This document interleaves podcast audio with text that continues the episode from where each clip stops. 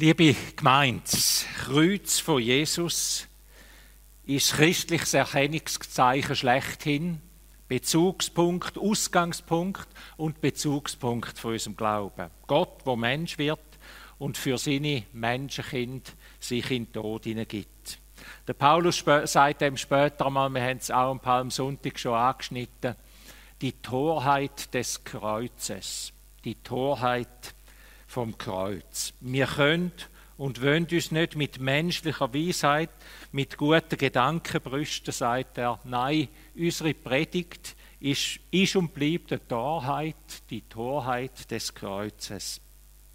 Aber, ergänzt er dann, aber jedem, wo, wo, da drin, wo da drin zum Glauben kommt, dem ist es eine Gotteskraft. Dynamit, Gotteskraft.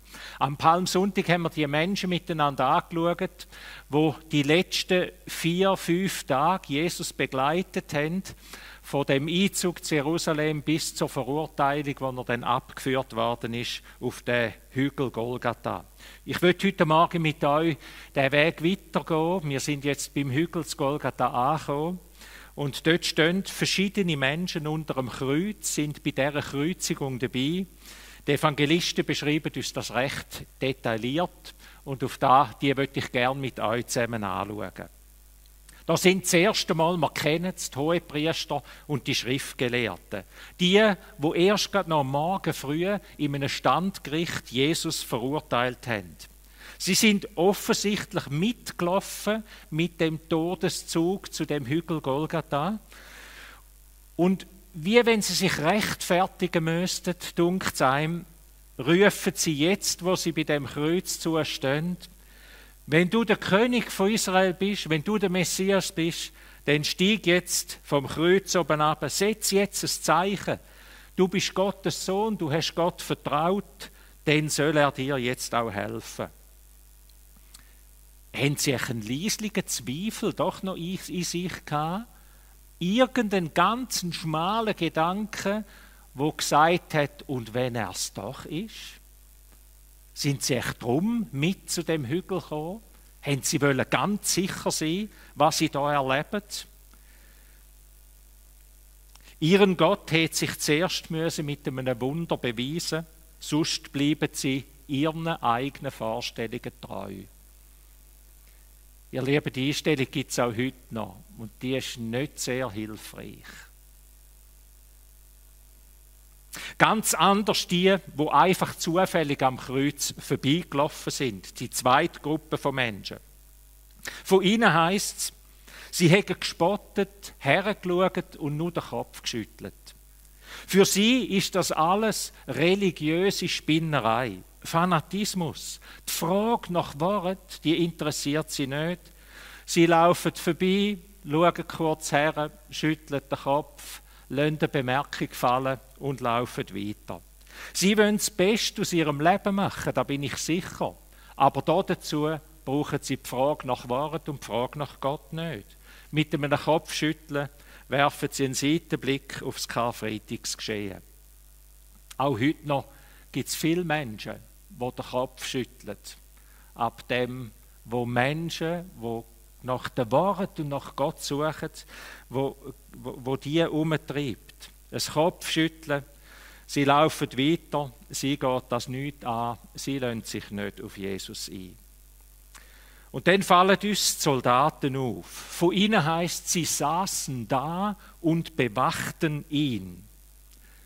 Von ihnen könnte man sagen, sie machen ja nur ihren Job. Wie ihren obersten Chef, der Pilatus, das schon vorgemacht hat. Er wäscht seine Hände in Unschuld. Sie machen ja nur ihren Job. Uns geht das nicht an. Ich mache nur, was man mir sagt. Und um sich von den tieferen Fragen und um sich von ihrer Verantwortung, wo jeder Mensch hat, auch wenn er flüchtet und sagt, ich mache ja nur meinen Job, um sich dieser Verantwortung irgendwie noch zu rechtfertigen oder umzumogeln, spielen sie mit den Kleidern, wo sie Jesus vom Leib gerissen haben, spielen mit denen ein Würfelspiel. Und in die ganz skurrile Szenen hinein sagt Jesus mit schmerzverzogener Stimme vom Kreuz oben ab, Vater, vergib ihnen. Sie wissen nicht, was sie tun. Sie wissen nicht einmal, dass sie mit ihrem Kleiderspiel den Psalm 22 erfüllen, der Psalm, wo Jesus mit Sicherheit während der ganzen Kreuzigung, während seiner letzten Stunden am Kreuz, auswendig durchgebettet hat. Sie erfüllen den Psalm 22, wo er halblut vor sich hinbettet, wo es im Vers 19 heißt: Sie haben meine Kleider unter sich geteilt und haben über mein Gewand das Los geworfen. Sie wissen nicht, dass vor ihren Augen das größte Wunder überhaupt passiert, dass Gottes Wort in Erfüllung geht. Mit ihrem Teil, wo sie beitragen, und mit dem, was vor ihren Augen passiert. Gottes Wort, wo sich erfüllt. Ein anderer merkt das. Es ist der Hauptmann, ein römischer Centurio, wo mit anders als das Wort das sagt, wo man an 100 denkt eigentlich, wahrscheinlich sind es nur um die 80 Soldaten gewesen, die er befehligt hat. 80 Soldaten, wo er mitten die ganze Kreuzigung bewachen tut. Ihm gehen plötzlich die Augen auf. So hat er noch nie einen gesehen sterben bei seinen Kreuzigungen wie der. Und wo Jesus sein Leben ausgehaucht hat und einen Moment alles still war, dazu eine die komische Dunkelheit, ein spürbares Erdbeben, da schüttelt es ihn auch durch. Und er sagt, wahrlich, dieser ist Gottes Sohn gewesen.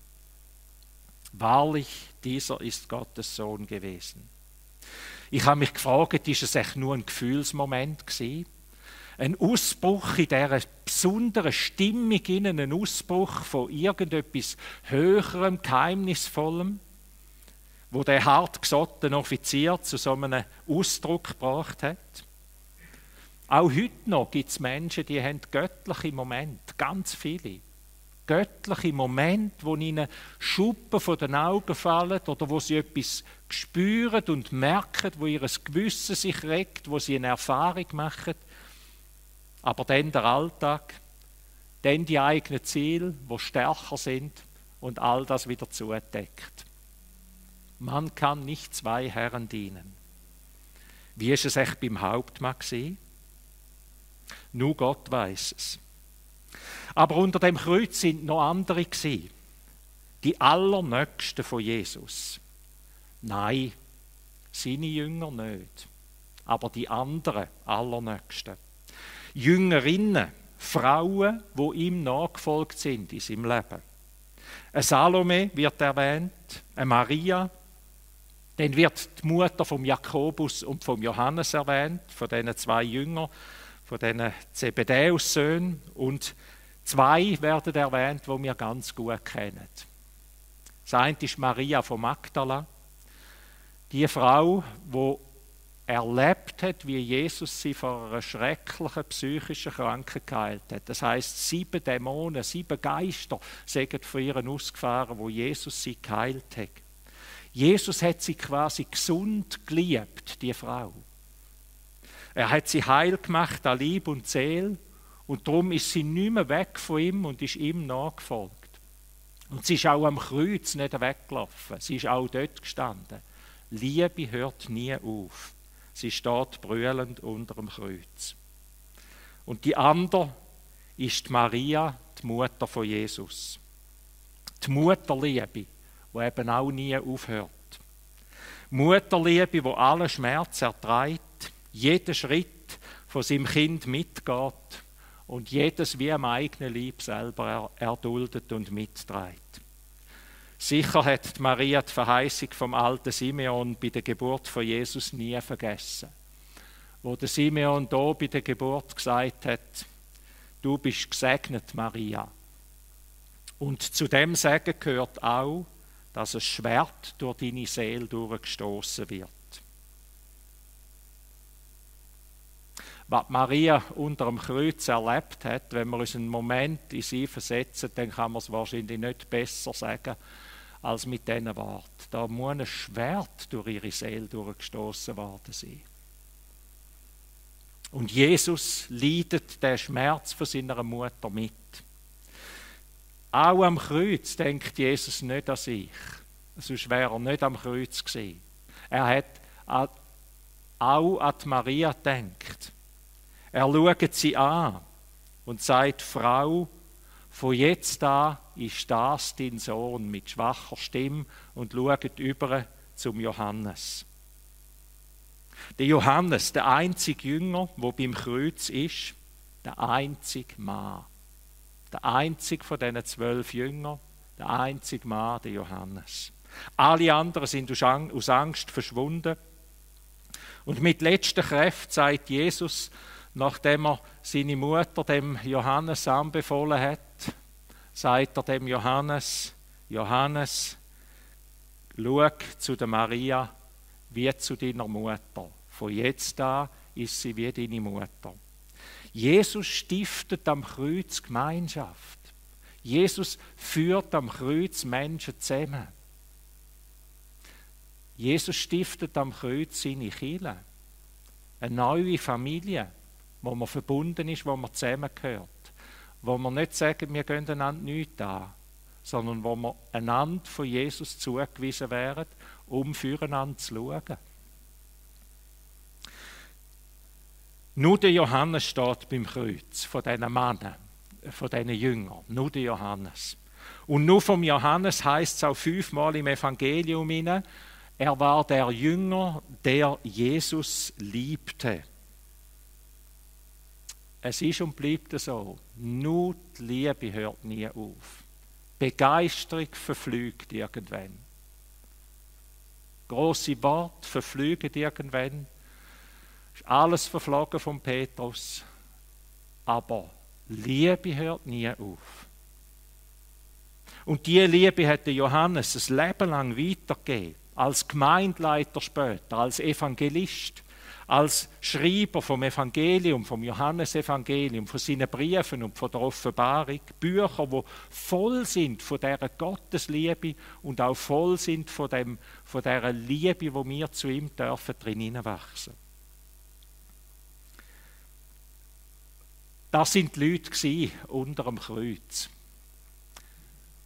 Und nicht unter dem Kreuz, aber neben dem Kreuz, auf gleicher Höhe, da sind noch zwei, die ich mit euch auch anschauen möchte. Zwei Verbrecher. Und bei ihnen wird nochmal sichtbar, dass der Karfreitag ein Gericht ist. Der Karfreitag ist ein Gericht und da wird an diesen beiden wie nochmal exemplarisch deutlich ein Gericht, eine Scheidung, wo Menschen sich daran scheiden. Nicht ein Gericht, wo über uns verhängt wird, sondern ein Gericht, wo wir uns wie selber zuziehen, wo Menschen scheiden tun. Priester, die Soldaten, die Schaulustigen, der Hauptmann, die Frauen, die Johannes und jetzt noch die zwei Verbrecher. Der eine hat tödlichen Spott noch für, für seinen Mitkreuzigten parat und der andere, der sagt, Jesus, denk an mich, wenn du in dein Reich kommst. Der eine ist verbittert und der andere stellt eine Bitte an Jesus. Denk an mich, wenn du in dein Reich kommst. Und Jesus sagt, sicher, sicher, noch heute wirst du mit mir im Paradies sein. Das sind sie, die Menschen unter dem Kreuz und beim Kreuz. Sie sind so unterschiedlich wie wir alle, hier in der Kille, die Hai am Bildschirm, oder irgendwo jetzt am Ausflug machen. So unterschiedlich sind die Menschen. Das sind sie. Nein, das sind sie noch nicht ganz. Das wären sie, wenn der Karfreitag einfach eine Geschichte wäre. Wenn wir jetzt einander einfach diese Geschichten erzählen, dann wären es da gesehen. Aber der Karfreitag ist nicht eine alte Geschichte. Der Karfreitag ist deine und meine Geschichte. Es ist die Geschichte von der ganzen Welt. Und darum steht bei dem Kreuz noch jemand anderes. Und das bist du. Wie stehst du bei dem Kreuz? Amen.